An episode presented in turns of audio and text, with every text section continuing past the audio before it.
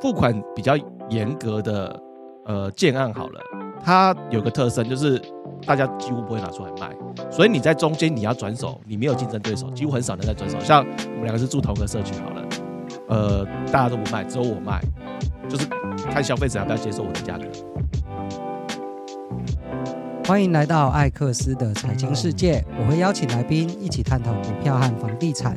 今天邀请到的来宾是一起来当新店人任盛的新店房产交流网的创办人任盛，他的粉丝团有一万多人追踪，非常值得大家上去看。哦，大家好，我是郑任盛。嗨，任盛你好，我想请教一下，因为你专注是经营新店嘛？那新店现在最红的就是央北从化区，那你能不能介绍一下央北从化区的优势在哪里？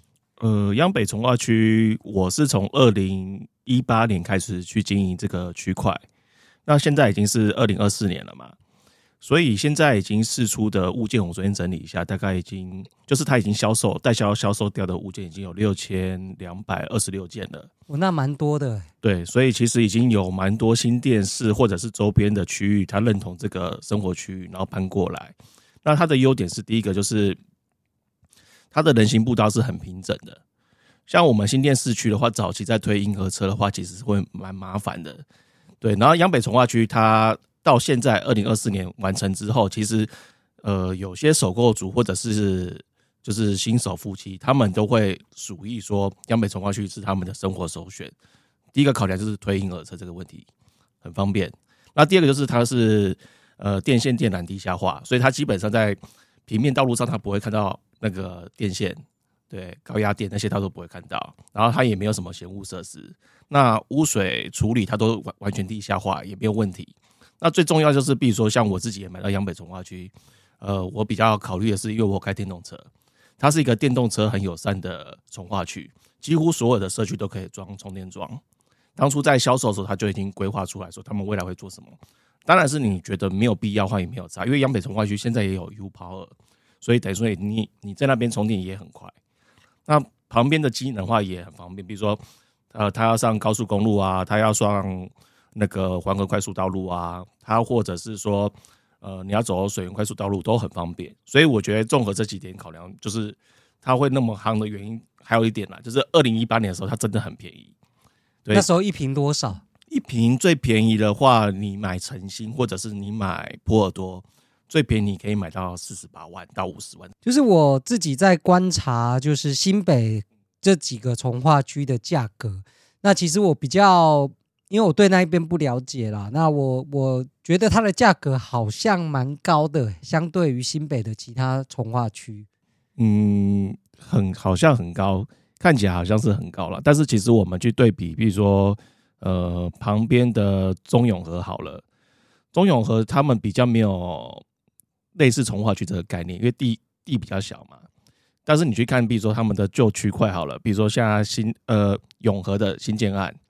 顶溪大院其实它的一些高楼层啊，比较小的单位都已经卖到九十几万了哦，一平九十几万，一平九十几万，现在是好夸张哦。现在是总价市场，就是说，如果假设呃，现在大部分的首购组啦，有家里帮忙的首购组，他的预算天花板可能是在两千万左右，所以他们可能就是单价就会拉到很高，接近一百万。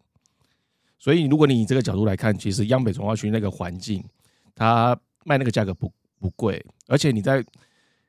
我刚才还漏讲了一点，就是说央北重化区一个很很特别的地方，就是以前你在新店啊、新店市区，你要买到一个很大的基地的房子，比如说你要买宝来花园好了，它的占地是一千九百三十七平，它是规划给比较高总价的客户去购买的，它的两房就要两千两千二两千三，然后接下来就就是跳接近四千万，再是五六千万，所以以前你比如说你预算只有一千五。到两千你是不用想的，你是挤不进去的。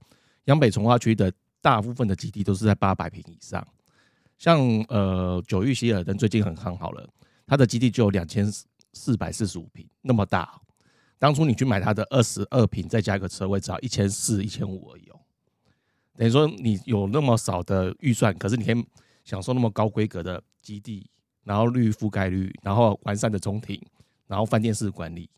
所以为什么它会那么夯？它就是像我们那个相机一样嘛，就不是常说，哎、我把高阶的那个相机的那个规格下放到比较低阶的预算的的机种上面，它就有点这种概念。好，那因为我有听过一种说法啦，就是说附近好像有很多国大代表，还是什么将军退休，然后在那一个区块其实都是呃非常有钱的人，嗯、然后他们可能年纪大了，想要换屋需求，或者他小孩想要买新房子，那这时候央北从化区就是在地人。就是有购买力，又有人人口也蛮多的，所以其实他的需求会变很大。是是真，你有听过这种说法吗？呃，你讲的这个是它是真实的存在，因为你刚才讲的那个呃将军的后裔或什么的，他们之前都是住在比如说呃中呃中央新村嘛，中央新村早期是给国大代表去使用的嘛，然后旁边的汤泉跟天阔其实都有一些将军的家族住在那边，那。像我以前呐、啊，我以前是读新店高中，就是对面的杨北重划区对面那个高中，我们也会很想买中央新村，但中央新村有个问题点是什么？就是它的占地都太小了，它都是透天把它铲掉，然后盖成双拼的华夏。那停车就有个问题，几乎所有都是机械车位。哦，机械车位真的不好停。对，不好停。你就是等于说，你车子跟人下去之后，再再。再把它移出来，然后很容易就撞到墙壁。对，然后最怕的是那个要赶上下啊上班时间，然后就故障，然后卡一两个小时。对，屋主就跟你讲说，这个不给，没办法跟你保证的，可能一年会故障个一两次。所以当央北重划区要推的时候，我就很兴奋，我就想说我一定要买。所以事实上也有很多刚才你讲的那些族群，他们本来就是住在附近，他们因为比如说华夏他就没有管理员嘛，所以他也有车位的问题。他就顺势，他们就搬到央北重划区了。哎、那这样央北重划区，你有推荐什么样的物件吗？或是看好哪一个物件吗？你说现在吗？对啊，对啊，就是在这个节目大概是我们录音后一个月左右播出了，应该对你有你有什么建议？我都很推荐啦，但是问题现在不是推不推荐的问题，现在是物件都已经几乎都卖卖光的问题啊。对啊，这就跟最近我去看青浦，然后青浦的。很多预售案也是建商就是先封盘，或是有限制，每个月或每个礼拜只能卖几间。哦，你讲的那个状况是不一样吗？不一样，不完全不一样。对，央北市都卖完，几乎都卖完了。呃，它都卖完了，它主要有一个催化剂是去年的十一月五号这件事情。发生什么事？应该是说去年的十一月五号的往前推了两个两个月前，就是江翠北先发生了一件事情，就是润泰文华。它卖到八十八万，对，那个时候我就有讲，呃，我有在我的粉专说，哎、欸，诶，那个江翠北从化区有卖到八十八万哦，润泰的案子哦。然后那时候这个消息一放出去，大家都在底下讨论，那如果是央北的润泰要卖多少钱？因为那个时候央北的润泰还没还没交屋嘛，他还是预售的，就是预售转单的阶段嘛，就是这段时间如果你是屋主，你要卖给别人是做得到的。那就是准备比较多的资那个工程款或者是换换约款就可以了。那大家想说，如果假设它变成成屋之后，不用负担那么高的换约款之后，它的正常的价格会到哪里？大家就会有点疑惑嘛。他十一月左右就差不多就要准备交屋了，那个时候地主就拿出三户来买试水文，然后就那时候就不知道上新闻，就有两百两百人五十组的客户。哦，有，我还记得这个新闻。对。然后其中两房的那个客户是没有上去看房子，他被现场的人吓到，他就直接出八十七万就成交了。对啊，屋主就设定八十七万嘛。那三房的人上去看了，他买了，那下实价登录会看到这两笔的交易记录嘛。那另外一户他就是暂时不卖。对，所以这个事情它就是一个催化剂。这个事情之后就很可怕。那个时候我在做那个央北的上市在转售的物件的整理表。然后你就发现，你所有屋主要卖的价格，在二十四小时内全部都调涨。所以屋主其实对价格都很敏感，只要有催化剂发生，大家就赶快调价或是洗售了。对对对，其实很快，就是他知道，比如说我去买红普嘛，我比润泰弱一点，他卖八十七，那我靠，我好像可以卖七十八哦。对，原本他最一开始的想法可能是七十二、七十三，马上就跳价，跳上去很可怕。然后那个时候就说很好玩，就是我马上跟我的。所有还在犹豫的客户讲，呃，马上有三组客户就说，我现在就要买房子，我现在就要下货。那其中有一组客户来得及，他在二十四小时内他就跟我买汉皇，我买七十三万哦，他就松一口气，因为接下来全部价格都跳上去了。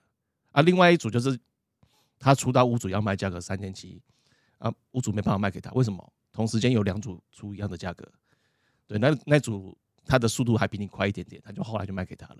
哇，这真的有时候哈，那个价格在跳涨的时候，真的是先下手，那个前后会差很多。那我想请教任胜啊，就是很多人都，尤其是年轻人都喜欢住重划区嘛，因为毕竟他的呃生活环境真的是比较好，加上如果交通方便的话，其实现在搭在双北啦，搭捷运都很方便。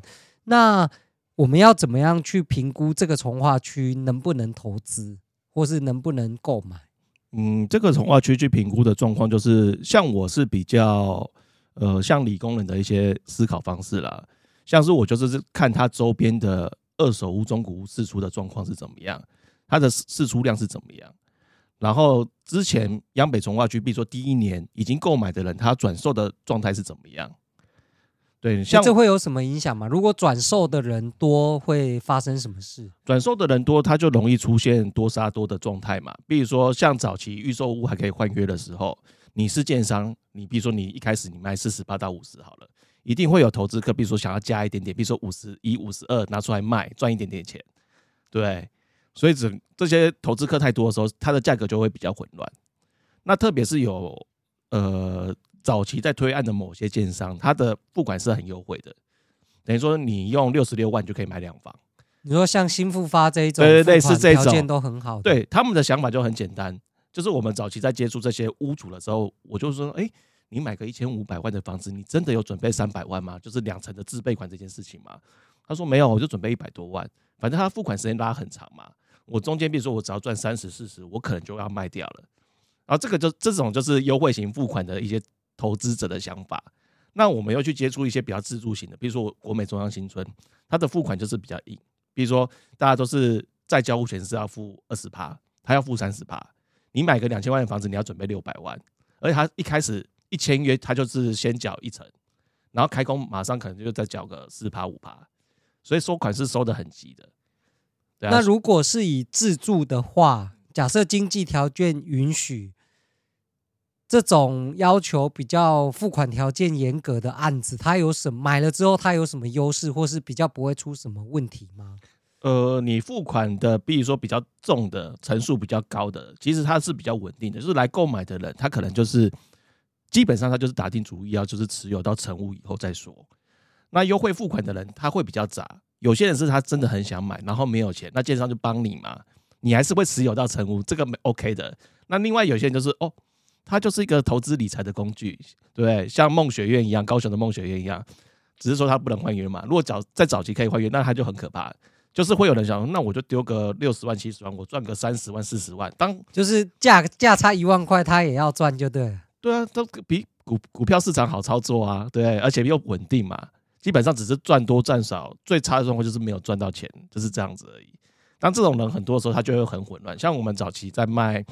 呃，波尔多的时候，就是呃，央美第一个案子的时候就是这样子，因为它的付款很优惠，然后它的价格也比较低，所以早期的时候它就会比较混乱一点，它卖的人就比较多一点点。对啊，好，那这样如果是自住客，其实去选那个付款条件严格一点，其实整个居住的品质或是房价比较不会乱掉嘛，可以这么说嘛？呃，你这个说法后来我们去验证过，其实没有差，没有差。对，就是呃。付款比较严格的呃建案好了，它有个特征就是大家几乎不会拿出来卖，所以你在中间你要转手，你没有竞争对手，几乎很少人在转手。像我们两个是住同一个社区好了，呃，大家都不卖，只有我卖，就是看消费者要不要接受我的价格而已，就很对，就是要不要而已，要不要而已嘛。那付款很轻松，就是你要卖我也要卖，那就是看谁比较便宜，然后消费者是做挑选而已嘛。但是其实到成屋市场时候。他就是刚才讲的，就是只有在预售的时候会有这个问题，可是到成屋市场的时候，其实都是呃付款都不会太重嘛，因为都只要准备两成。那从化区等到你比如说交屋之后，它都已经发展到一个形态了，基本上呃都都不错啦，所以其实我觉得客户都会买单啦。好，了解。那我想请教任胜啊，就是我看你很认真在经营新店这个区块，然后常常自己有空拍机啊，或是自己画地图，为什么你要做这些事啊？呃，像我们中介比较不会去做空战的部分，就是中介其实大部分的时间都在卖实体屋、中古屋。那最最大家最清楚的销售方式就是其实是集中带看这件事情。比如说我们约在同一个时间点，然后很多人去看这个房子，那就会有客户被影响到嘛。真的想买的人哦，会紧张嘛，就像论坛央北那个样子。而论坛央北那不是业务员故意的，是屋主只给半个小时看房子，对，所以间接造成热销嘛，就有人被打到了嘛。对，那你在卖预售屋的时候，其实大家到案场去看的时候，都会被代销给影响到，因为那个。气氛真的太棒了，那又喝咖啡，然后很很舒服的环境，那样品屋也很美啊。代销也会推荐说啊，这个地区的发展前景非常看好，那蛮容易被影响的。对，然后又模型又做得很大，然后又叫有点像精品一样，然后又割来割去的，对，然后就意乱情迷就会买了。可是你跟我们中介去买换约的物件的时候，通常都是在呃外面嘛，或者是中介公司，或者是我们在 Seven 星巴克碰头嘛，大家都会很冷静。所以大家就会很认真的去评估这些事情。那最消费者最想要知道就是说，哎，我未来这里盖出去到底会是怎么样子？我完全不晓得。所以你就可以用空拍去告诉他说，哎，我这看出去，以你这个买的楼层看出去的角度大概是怎么样？那我们也会知道说，未来旁边要盖什么案子。你在意的是，比如说会不会对到壁刀啊，或者是我们的栋距大概多长，我们都先帮你量好。所以你就等于说，你就比较不会有这个疑虑。所以。再加上，呃，中介本身就不是很会卖预售屋转售这个物件，它是一个蓝海市场，所以我们二零一八年我们就是很认真在经营这个市场。对，所以你算是抓到一块一般人比较少去接触，或是比较少在做这件事嘛？因为我知道，像中介大部分就是以成屋为主，反而很少人在做就是预售屋转约这一块市场。因为像我们刚才讲的，就是他要做很多前置作业。其实，在二零一六年他在整地的时候，我们就已经在空拍了。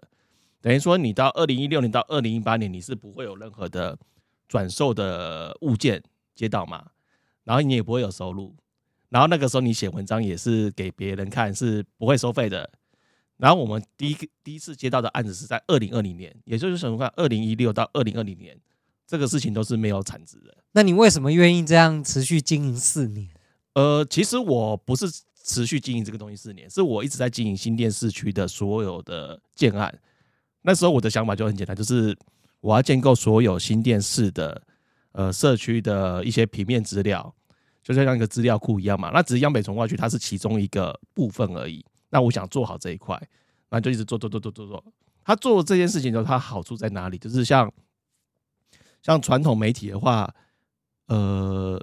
一些网红或者是房地产专家，他们都会有很始终的听众或读者。你也可以在借由在建构这个事情的时的状态下，然后你会累积你的忠实的粉丝。为什么？因为很多人就是我对这里真的一无所知。然后你写的很清楚，哎，好像可以买，然后就去买了。然后等到有一天他想卖的时候，他就想到我当初是看了这个东西我才买的，那我就去找他卖。他一定是最了解的人。对啊，因为我觉得其实像。买房是一件大事啊，那如果找长期有在经营个人品牌的中介买，我觉得真的会比较安心，因为至少可以确保他不会骗你嘛。因为他如果要糊弄你，他的代价是很高的。所以我我我也是长期追踪，就是任盛的粉丝团，那也从里面学到了蛮多买房的观念。那我觉得这个也非常有帮助了。那这样对。经营粉丝团或者是网站，对你的事业上有多大的帮助呢？呃，我觉得很大的帮助是，你跟客户的接触比较不会像是消费者跟业者的接触，对吗？因为他们的感觉有点像是你们两个就是网友，然后你给他一个推荐，然后他就去买了，然后当然买的时候他就也短时间也不会卖，他就这段时间他会观察你，诶，说了什么，做了什么。比如说有时候我们就会观察我们对央北从化区的预测。像二零二一年的时候，就是七月一号，它不是那个房地合一二点零要上路，就是预售之后也要缴房地合一税的时候，那个时候我们就会有做出一些预测，就是说，哎，也许央北八十万很快就会到了，未来可能新店市区会出现一百万这件事情，它可能会在两三年会两年到三年，甚至四年这个区间它会发生。哦，那个时候提出来的时候，就是大家就觉得很不可思议，怎么会有人讲这种话？那你是根据什么条件判断出这样的结果？其实我们在供，我们主要的还是看就是旁边的供给的状态。对，像我我们去看嘛，就是呃，实施房地合一二点零之前，大概央北重划区一个月，你去同整，大概会有一百二三十间在卖，没有很多啦，因为他他已经卖了六千多件了嘛，对，所以这比例算蛮低的，两趴而已。对，那七月一号，二零二三年七月一号一过去之后，它马上只剩七十件，哇，腰斩。那现在是什么状况？现在是四十六件，那根本就是供想卖的卖方越来越少，难怪价格会往上。想卖的卖方变少，然后当然价格会上去，它就会呈现出一个状态，就是价格一直往上飙，可是成交量没有变多嘛，因为成交量是源自于供给量嘛，所以你会看到很多呃分析房地产的人，他会分析错误的原因在这里，他会跟你说，哎，那个量少，他们的量少是什么概念？他是拿股票的市场的概念过来，他们的量少是因为。买方不买，所以量少，对。那我们的我们的看法不是，我们看法是因为卖的人太少了，所以量少嘛。一百个人拿出来卖，最多只能卖一百件嘛，对。在这个状况，你才能你才能解读为什么量少的状态下价格还会上涨，因为很多的买方去追逐很少的房子，对吧？这是就就得到解读了嘛。当你看到这个市场的，我是每个月都会去统整这个这些物件嘛，在在流通的物件，然后你去看哪些物件卖的速度怎么样。所以你大概可以抓到脉络，就是卖的人越来越少，越越少，然后买的人越来越多，而且加价的幅度越来越大，所以你就预判就说，哎，我接下来很可怕。如果这个法案在通过的时候，它有可能会再跳上去哦。对啊，了解。那我觉得任盛讲的很好哦，就是其实房地产跟股票它是不同的产品，然后所以不能说啊，直接把股票的经验就套到房地产上来。那再来是房地产，它也不是一个整体。它其实每一个生活圈、每一个从化区，甚至是同一栋大楼的每一户，它的条件都是不一样的。所以大家在做功课的时候，就是要特别的小心，不要用同样的思维去处理股市和房市。那也欢迎大家就是后续呢持续追踪任盛的新店房产交流网。它除了有新店的房市资讯之外，它也会常常写一些对于最新。市场行情或者是政策的解读，那今天就到这边喽。如果大家有任何问题，欢迎留言告诉我，在未来的节目当中会回复大家。好，就到这里喽，拜拜，拜拜。